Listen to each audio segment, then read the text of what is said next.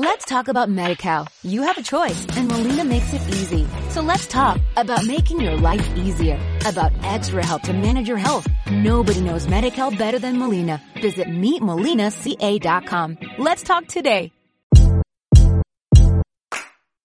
Bienvenidos al podcast Pediatría con Peras y Manzanas, un podcast de somospediatras.com.mx, en el que ayudamos a padres primerizos y no tan primerizos a entender muchos temas de pediatría, para que, en vez de preocuparte, disfrutes a tus hijos como debe ser. Soy Roberto Hernández, intensivista pediatra. Comencemos. Hola, ¿qué tal? Bienvenidos a este tercer episodio de Pediatría con Peras y Manzanas. Yo soy Roberto Hernández, soy su host y bueno, vamos a empezar. Este episodio nos adelantamos un poco en el tiempo, ya que como sabrán yo soy pediatra y el embarazo no es mi área de expertise como para llevarlo semana a semana. Pero quise darles un poquito de información para que no comiencen desde cero y encaminarlos al lado del bien. Espero que en esta etapa le estén pasando muy bien y si no, solo quiero decirles que esto ya va a terminar y esa ilusión es la que las va a mantener fuertes. Ya sé que gracias a sus ginecólogos ya son expertas en todos los cambios y en todo lo que es esperado durante su embarazo. Y ya se les nota y bastantito. Y lleven su pancita con orgullo, ya que nunca faltará el imprudente que haga esos comentarios inoportunos y la gente que metiche, que los que nos oyen fuera de México, Metiche es intrometida en un lenguaje coloquial y esta gente te dice haz esto, es el otro, etcétera, etcétera. Y ya sé que ganas no te faltan de darles un buen revés y de regreso, pero creo que la mayoría lo hacen inconscientemente o sin una mala intención. Así que síganle sonriendo a la vida ya que ustedes están haciendo algo increíble y no importa lo que digan los demás, sigan con su vida, sigan con su embarazo. Ahora en este episodio voy a tratar de darte una explicación de forma muy detenida para que estés informada antes de que nazca tu bebé de muchas decisiones que tienes que tomar que parecieran insignificantes pero hacen un gran impacto sobre todo en el tema de lactancia, así como la seguridad de tu bebé. Mucha de la información la conoces porque escuchaste este podcast y también tu ginecólogo te lo ha ido reafirmando, como muchas otras cosas de las que platicamos. Y bueno, yo sé que ya les dije, pero no está de más repetirlo. Acuérdense de seguir llevando su estilo de vida saludable, con una dieta balanceada, suplementos prenatales, que también les van a acompañar estos suplementos durante la lactancia. Además, sigan con su actividad física y está bien que si se les complica la actividad física, la detengan un poco o se tomen más su tiempo, pero no dejen de intentarlo. Ahora, si las ponen en reposo, bueno, esto cambia, pero sigan intentando tener un poco de actividad física y de mí se van a acordar, esto les va a ser muy útil en el momento del parto. Bueno, y ahora ya entrando en calor con el tema de hoy, primero que nada, vamos a ver de quién consta tu equipo médico. Bueno, pues primero que nada va a ser tu ginecobstetra, que ya lo conoces, y vas a necesitar un anestesiólogo que no solamente cuidan de que no te duela el parto, pero parte de la anestesia es también cuidar tus signos vitales y en caso de que tocamos madera, pase algo, el anestesiólogo es quien mantiene tus órganos vitales mientras el ginecólogo o la ginecóloga manejan tu parto cesárea. Todos los obstetras tienen un anestesiólogo como parte de su equipo y es bueno porque se conocen y trabajan juntos y no tienen que andarse preguntando cosas, que si le hago, que si le, ni, ni, andar con cortesías, simplemente cada quien hace lo suyo y ya saben cómo trabaja cada quien. Y bueno, también muchos hospitales también tienen la opción de tener un anestesiólogo en su equipo en la en casa, digámoslo así. Y seguro también si su ginecólogo trabaja en ese hospital constantemente, pues también han trabajado con ese anestesiólogo. Entonces, si es parte del equipo hospitalario, tampoco tiene nada de malo y el anestesio les puede ser su mejor amigo durante todo el trabajo de parto. Ahora, si eres de las personas que no quiere anestesia, y eso está bien, pero por cualquier cosa te pueda suceder algo como alguna complicación, es mejor tener a alguien, hablando de anestesiólogos, disponible para que no, aunque no vaya a ser mucho, sí tiene esa disponibilidad en caso de que algo se complique. Ahora, también existe la posibilidad de que el anestesiólogo te bloquee el dolor, pero no te paralice las piernas, si esta es la razón por la cual no quieres anestesia, ya que esto facilita que sigas movilizándose con mucho menos dolor, y esto va a facilitar tu trabajo de parto. Y ahora, para cuando nazca tu bebé, vas a necesitar tener un pediatra. y lo vas a tener ya sea porque el hospital te asigne uno, tu ginecólogo tenga alguien en su equipo, o tienes hijos más grandes y estás a gusto con tu pediatra, o has hecho una extensa búsqueda de pediatras y has encontrado a alguien quien te gusta, por su formación, sus valores. Hay pediatras que fueron también tu pediatra desde que eras niño y también está bien. Vaya, necesitas a alguien en que, uno, que confíes en sus habilidades y dos, que confíes en su conocimiento y tres, que te dé la confianza de poder platicar tus inquietudes relevantes para tu bebé y muchas veces incluye aspectos de crianza, aspectos sociales, obvio ya depende que tanto quieras o no confiar. Y bueno, también influye en la personalidad. Si eres bien obsesiva y compulsiva y tal vez te iría bien con alguien relajado que mantenga ese balance, o viceversa, alguien bien obsesivo que refuerce lo que estás haciendo.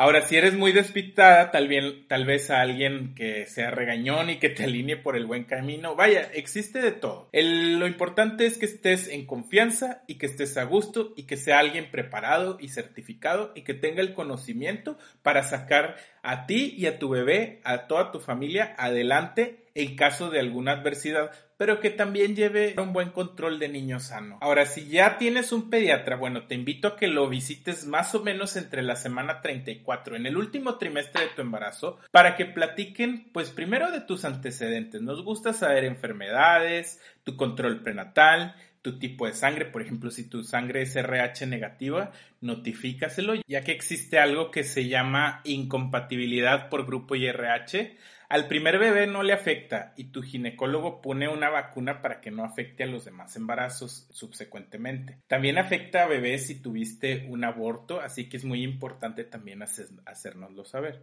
También es importante que nos platiques si se encontró algo en tus ecos o no, si tuviste presión alta, diabetes gestacional, más o menos el peso estimado de tu bebé y si lo más importante, más, que el peso, es si está creciendo adecuadamente. Si tuviste algún sangrado, amenaza de aborto, parto prematuro, también es bueno que nos lo digas. Ahorita es un buen momento para que se haga la historia clínica prenatal que hacemos y no en el momento que estás con contracciones que lleguemos a preguntarte, ¿padece de alguna enfermedad? ¿Qué médica? Pues no, nos vas a aventar este, con tus enfermedades y tus medicamentos. Entonces, casi siempre los obstetras nos dan un muy buen resumen de las cosas relevantes antes de empezar, pero no está de más que venga de la familia, o sea, que venga de la mamá y así detectamos algo que puede ser de riesgo y nosotros ya estamos preparados para ello y podemos tomar medidas distintas que si viniera todo normal. Ahora, si viene todo normal de cualquier manera, hay un pequeño porcentaje de los partos y de los nacimientos vienen con complicaciones. Entonces, siempre como quiera estamos preparados, pero tener ese switch encendido de estado de alerta para que todo salga como lo hemos planeado. Ahora, ¿de qué más platicamos en la consulta prenatal? Bueno, también de tu plan durante el parto. Igual, mientras estás con contracciones y llega alguien a preguntarte qué vas a querer, esto, el otro, pues no es el momento ideal de establecer un plan.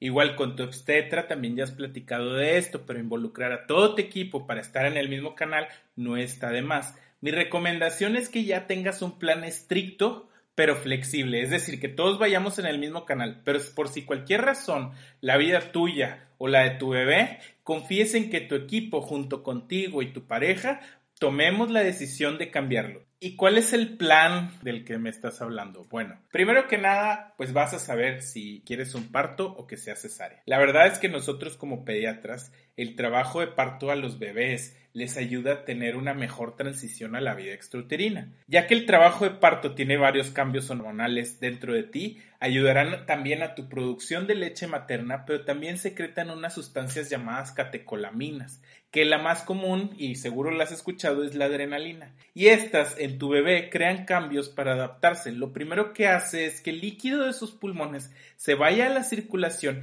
y esto los va a ayudar a permitirse respirar. Ahora, si todo va bien, qué bueno, pero hay situaciones en las que tu obstetra decide suspender el trabajo de parto y convertirlo a cesárea cuidando la salud ya sea de tu bebé o tuya. Normalmente deciden cambiar esta decisión cuando el bebé tiene sufrimiento fetal. Es decir, el obstetra va a llegar y va a poner un monitor en tu pancita y esto va a checar a tu bebé Si este monitoreo está normal durante el trabajo de parto, a esto le llamamos sufrimiento fetal. En otras ocasiones hacen cesárea de urgencia, ya sea por sangrados masivos o porque tu bebé no se mueve. Literal, los obstetras hacen la cesárea en tres minutos. Obviamente esto no es lo ideal y es una situación de urgencia. También si tienes preeclampsia, es decir, presión alta causada por el embarazo aunado a daño al hígado y otros criterios que incluso daño cerebral, el tratamiento para la preeclampsia y la eclampsia pues es terminar el embarazo en ese momento. Y esta es una de las principales causas de prematurez, ya que el tratamiento definitivo pues sería terminar el embarazo. Obviamente tu obstetra y su equipo van a buscar el balance entre el bienestar del bebé y el bienestar tuyo. Y bueno, volviendo a los beneficios, el parto va a facilitar el apego temprano, el contacto piel con piel, y el pensamiento tardío, así como la lactancia materna, que vamos a ver todo esto uno por uno, no creas que no. Bueno, ya después de algunas horas de trabajo de parto, que es muy cansado, nace tu bebé, quien está pegado a la placenta, quien digamos que es como un chupón que está adherido a tu útero por dentro, y por ahí llega la sangre, oxígeno, nutrición, y secreta todos los metabolitos de tu bebé hacia ti y tú los filtras ya sea por tu riñón o por medio de otros órganos como tu hígado, etcétera, y a los desechas. Además de esto, la placenta es un filtro de sangre, es decir, que no deja pasar a cualquiera, sino que ciertas moléculas y células no pasan la barrera de la placenta y así protege a tu bebé también de infecciones. Además es un órgano hematopoyético, es decir, hemato what? Es decir, es un órgano que produce células de la sangre, eso quiere decir hematopoyético. Al nacer tu bebé, este empieza a perder su función, pero durante todo el trabajo de parto sigue circulándole sangre y nutrientes a tu bebé. Y después de que nace tu bebé se despega de la placenta y sale unos minutos después. La práctica habitual es que cuando nace el bebé pincen el cordón umbilical inmediatamente y se corte.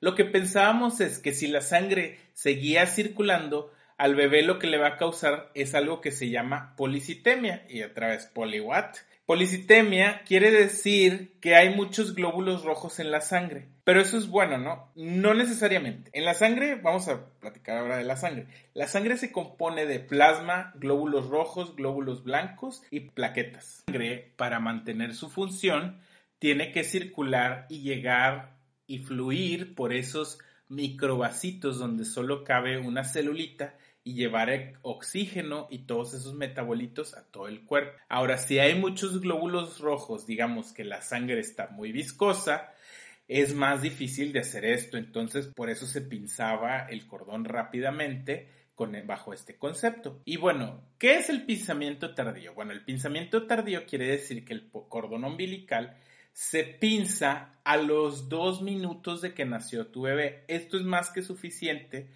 pero en algunos casos habrá quienes lo hagan hasta que el cordón deja de latir porque tiene un latido. Sin embargo, dos minutos de que nació tu bebé es más que suficiente para obtener los beneficios. ¿Y cuáles son? Uno, tu bebé va a tener un aporte extra de sangre y esto va a hacer que tenga una reserva adicional de hierro que puede durar desde los 6 hasta los 12 meses. Que esto es maravilloso para la lactancia, pero ah, canijo, ¿cómo? ¿Cómo que la lactancia que tiene que ver? Bueno, lo que pasa es que a los seis meses ya te enterarás cuando te toque la alimentación complementaria.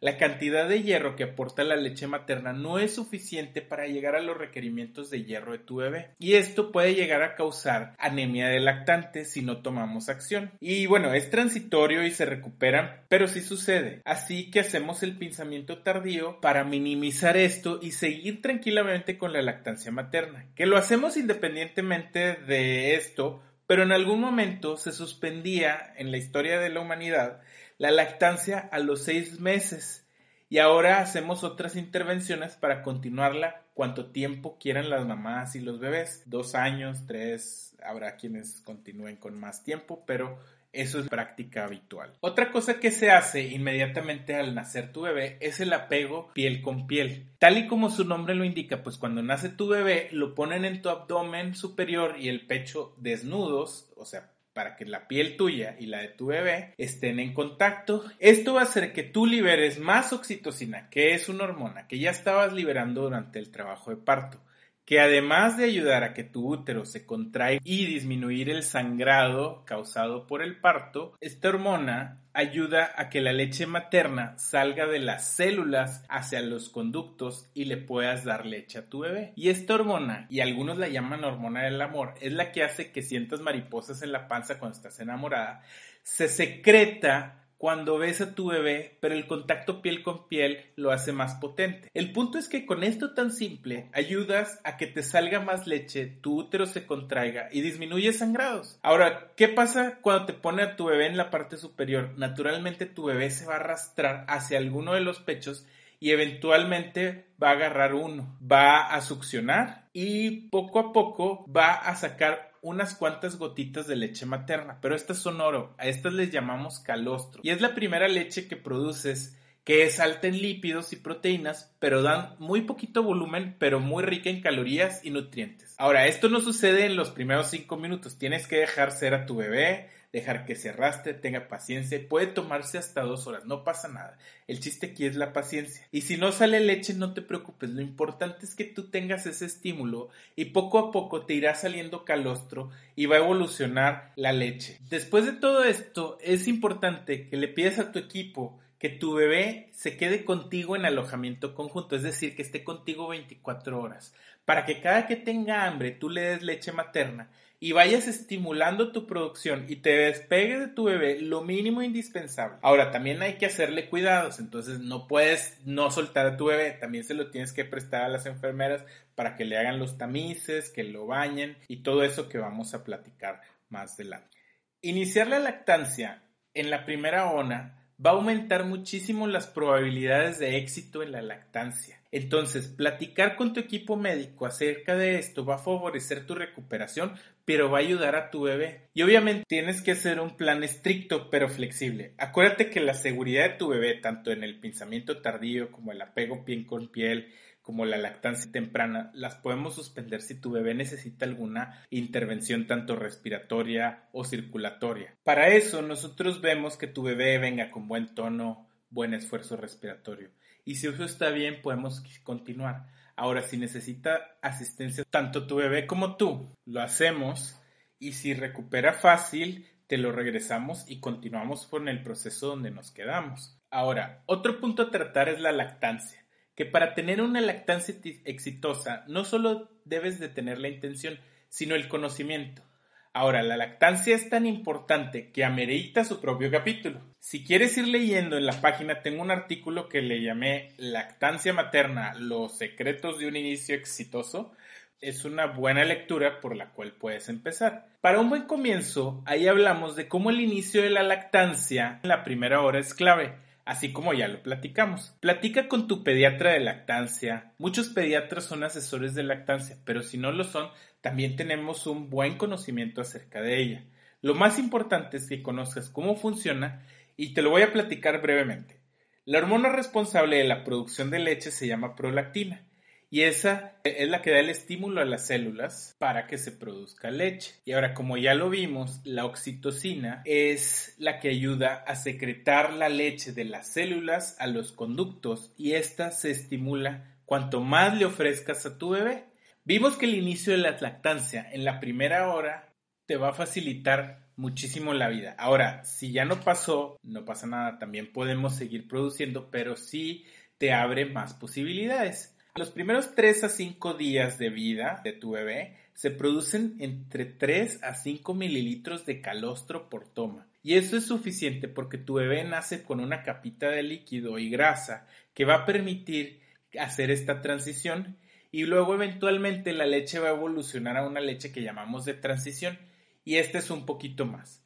Ya como a las 3 o 4 semanas ya empiezas a producir una leche que llamamos leche madura y esta la seguirás produciendo ya durante todo el periodo que decidas darle lactancia a tu bebé. ¿Y por qué te lo digo? Porque muchas mamás se frustran que les sale muy poquita leche y sabiendo, solamente sabiendo este pequeño dato, van a tener más tranquilidad. Por lo pronto, les invito a que sigan absorbiendo información de lactancia y todos sus beneficios, tanto para las mamás como para los bebés. Como te digo, va a haber un episodio dedicado a la lactancia y ya me extenderé en todos los beneficios y lo mucho que tienes que saber, pero te adelanto la lactancia te va a ayudar a recuperar tu peso, ya que quemas dependiendo de cuánto, pero puedes llegar a quemar hasta 700 kilocalorías por día. Otra cosa de la que les quiero platicar, y es común que también me pregunten, es que son los tamices. Bueno, los tamices son unos exámenes no invasivos o mínimamente invasivos, en los cuales nos ayudan a detectar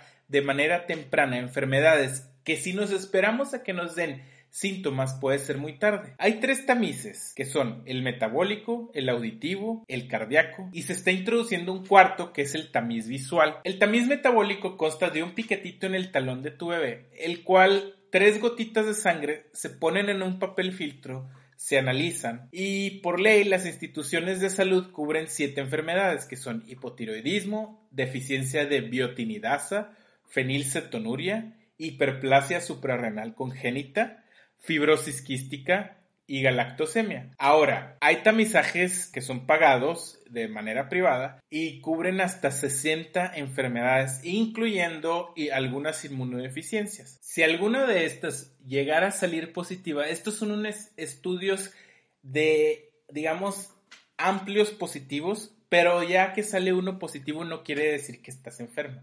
Se tienen que hacer estudios confirmatorios así que vale la pena que lo soliciten en sus hospitales y si por alguna razón no se hace, busquen dónde se puede hacer, ya sea en un medio privado o en centros de salud. Todos los niños tienen derecho a en México, por lo menos, tienen derecho a tener un tamiz metabólico. Ahora, el tamiz auditivo consta de enviar unas pequeñas ondas sonoras como por medio de un audífono a los bebés y posteriormente ver que esto se transmita a su cerebrito por unas ondas. Si esto sale positivo, a su bebé se les envía a una audiometría para confirmar que tenga un trastorno de la conducción. Ahora hay muchos factores que influyen, incluyendo que tu bebé no se quede tranquilo.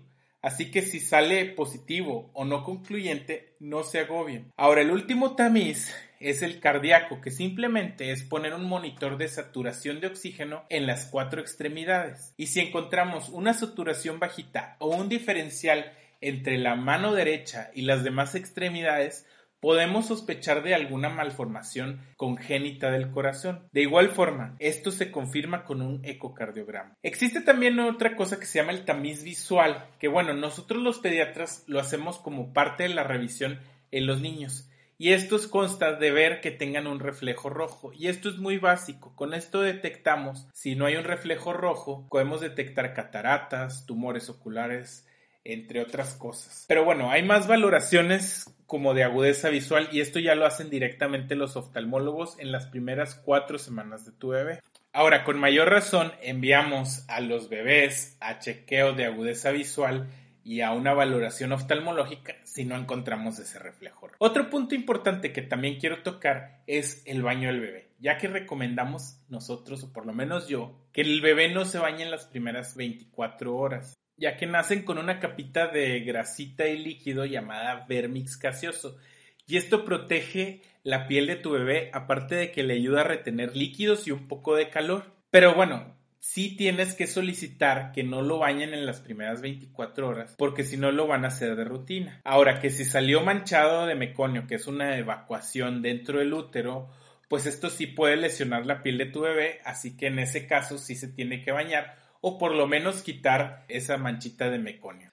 Ahora vamos a cambiar de tema y vamos a pasar al tema de la seguridad, que es muy importante que cuenten con un asiento para el carro adecuado a un recién nacido. Y estos pueden ser exclusivos para el carro, pero también existen en el mercado otros que se llaman Travel Systems, que esto incluye un asiento para el carro, carriola, portabebé, lo cual resulta muy práctico. Y es importante, ya que si vas a salir del hospital y necesitas ir en un vehículo, pues tiene que ir en un asiento para el carro de bebé. En verdad la vida les puede cambiar en segundos, así que sí o sí tienen que tener un car seat para cualquier viaje en cualquier vehículo, aunque sea media cuadra. Es válido conseguir también uno de segunda mano, pero la realidad es que estos expiran en seis años. Y además, les repito, seis años. Además, cualquier choque que salgan las bolsas de aire, este asiento de bebé debe ser reemplazado. Deben comprar uno nuevo. ¿Por qué? Porque este se puede, las piezas pueden fallar si tienen un segundo choque. Ahora, el lugar y la posición más seguras del carro para un bebé son el asiento de atrás volteando hacia atrás y en la parte del medio. Básicamente en cualquier lugar donde no lleguen las bolsas de aire. Y esto también en verdad cambia las vidas de las personas. Y es muy importante que usen el car seat. Muchos choques muy aparatosos, la verdad que yo me ha tocado no presenciar, pero que me lleguen los niños urgencias. El bebé no sufre ningún daño por ir en la posición adecuada. Así que hagan esta buena inversión, no escatimen en seguridad y pregunten las mejores opciones en tanto al precio como seguridad y vean el mejor costo-beneficio para ustedes. En serio, importantísimo que tengan la seguridad de sus bebés. Ahora, ya cambiando de tema, vamos a hablar de la familia. Acuérdense que ahorita están teniendo un gran cambio, pero es tener muy bien definido de lo que quieres hacer para tu bebé y apegarse a ello. Y para eso necesitas aliados. Y el primer aliado va a ser tu pareja. Ahora, el embarazo y tener un hijo son una experiencia de crecimiento personal y también es un crecimiento de pareja. Pero también puede resultar un poquito catastrófico, así que es muy importante que tengan una comunicación muy abierta con sus parejas, que lleguen a un punto de equilibrio de lo que es importante para ambos. Ahora, si sus opiniones son muy distintas, pues pueden pedir asesoría, pero una asesoría neutral, no de tu amigo o de tu mamá, pues pueden pensar muy similar o al amigo de tu esposo, ya que pueden no siempre favorecer la opinión. Ahora, hay de consejos a consejos. Hay amigos que a mí me dicen, ¿sabes qué? Estás muy mal, esto es muy valioso y esto sí lo puedes resolver, eh, etcétera. Entonces, es importante que si no tienen a alguien que les diga así como quien dice la, la puritita verdad, pues sí soliciten una ayuda profesional para que esto no termine en una catástrofe. Por otro lado, los abuelos, bueno, los abuelos están orgullosísimos y tienen toda la disposición de ayudar. Tal vez no toda la energía, pero sí muchísimas ganas de ayudar. Ahora, por su posición en la familia, muchas veces pueden querer imponerles su opinión y diciéndolo de manera amable, pero siempre hay que recordarles de manera muy amable que ustedes son sus papás. Y aún y que le estén dando apoyo económico, los papás son ustedes, o sea, tú y tu pareja. Lo que sí es que son, los abuelos van a ser tu máximo apoyo incondicional. Y aún y que las cosas se hacían muy diferente en su época, tienen ese sexto sentido para identificar muchísimos problemas. Ahora, la estrategia que yo recomiendo sería involucrarlos en su planeación y explicarles lo que quieren para sus hijos obviamente en comunicación con su pareja y eso les va a hacer la vida muchísimo más fácil. Tienen que ser receptivos de toda la experiencia de vida que tienen sus papás y aceptar los consejos, la verdad es que también es sabio. Sean receptivos, pero también sean muy firmes en sus decisiones de crianza y habrá algunas en las que pueden ser un poquito más flexibles. También los abuelos tienen la mejor de las intenciones con sus nietos. Entonces también déjenlos participar. Es su derecho, se lo merecen. Ahora, si tienen nuestros hijos con los hermanitos, hay dos. O están muy felices o están muy celosos. O algo intermedio. Y les adelanto, es una mm, odisea, por no decir otra cosa, cuidar a más de un niño. Así que prepárense. Vayan reforzando a sus niños que ya tienen refuércenle todos esos sentimientos positivos del hermano hacia el nuevo bebé. Y también atiendan sus necesidades emocionales durante el embarazo y también cuando ya nació el nuevo bebé. Hay que involucrarlos en el cuidado, hay que obviamente darles roles, pero obviamente que correspondan con la edad, o sea, vaya, cosas sencillas, no los vayan a poner a cocinar o cosas muy difíciles, pero sí involucrarlos en el cuidado del bebé siempre, siempre supervisados por ustedes o por un adulto responsable y dándoles cosas sencillas, van a hacer que los niños acepten mucho mejor a su nuevo bebé. Y por último, ahora si tienen un perrijo, mascotas, gatos, etcétera, estos son como los hermanitos. Igual se pueden poner celosos del bebé y a veces con el dolor de nuestro corazón, si es necesario, hay que separarlos en los primeros meses. Es muy importante que el bebé no esté en contacto con los desechos de la mascota y que también se laven las manos antes y después de agarrar al bebé, pero sobre todo también si agarren sus mascotas. Si eh, habrá perros o algunos otros animalitos que tengan que sean muy buenos con los bebés, pero habrá otros que no y también, al igual que los hermanitos, si van a estar con el bebé, tienen que estar supervisados. Y bueno, hasta aquí. Ahora les voy a dejar tarea. Ah, no es resumen, pero les voy a dejar una tarea. Primero que nada, quien quiera que vaya a ser su pediatra, búsquenlo para una consulta prenatal y platiquen tanto con él o ella y con su equipo médico del pensamiento tardío. El equipo médico me refiero a sus obstetras y a su pediatra. Tanto del pensamiento tardío, les decía, como de la lactancia, como del apego y de todas sus inquietudes también que tengan. También les voy a encargar que sigan revisando información de lactancia materna. Mientras más sepan, va a ser mayor la posibilidad de que sean exitosas. Y por último, platiquen con sus parejas. Platiquen de todos los aspectos relacionados con el nacimiento, logística, compras, equipo de médicos, etc. Y bueno, también de crianza, de todos sus objetivos con su bebé. Recuerden que no tiene que ser algo así cuadrado y que lo que digan hoy no va a cambiar mañana. Puede todo ser cambiante y todo puede estar en constante cambio. Sean flexibles, pero sobre todo disfruten el proceso.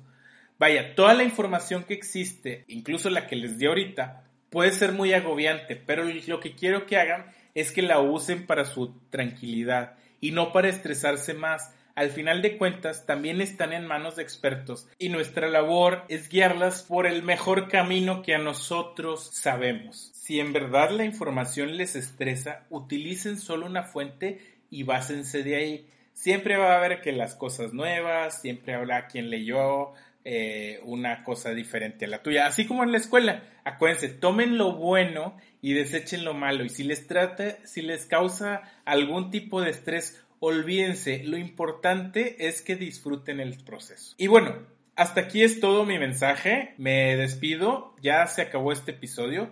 Espero que les haya gustado, pero sobre todo, como siempre les digo, espero que sea de utilidad para ustedes. No olviden dejarme comentarios y acuérdense que todo lo leo.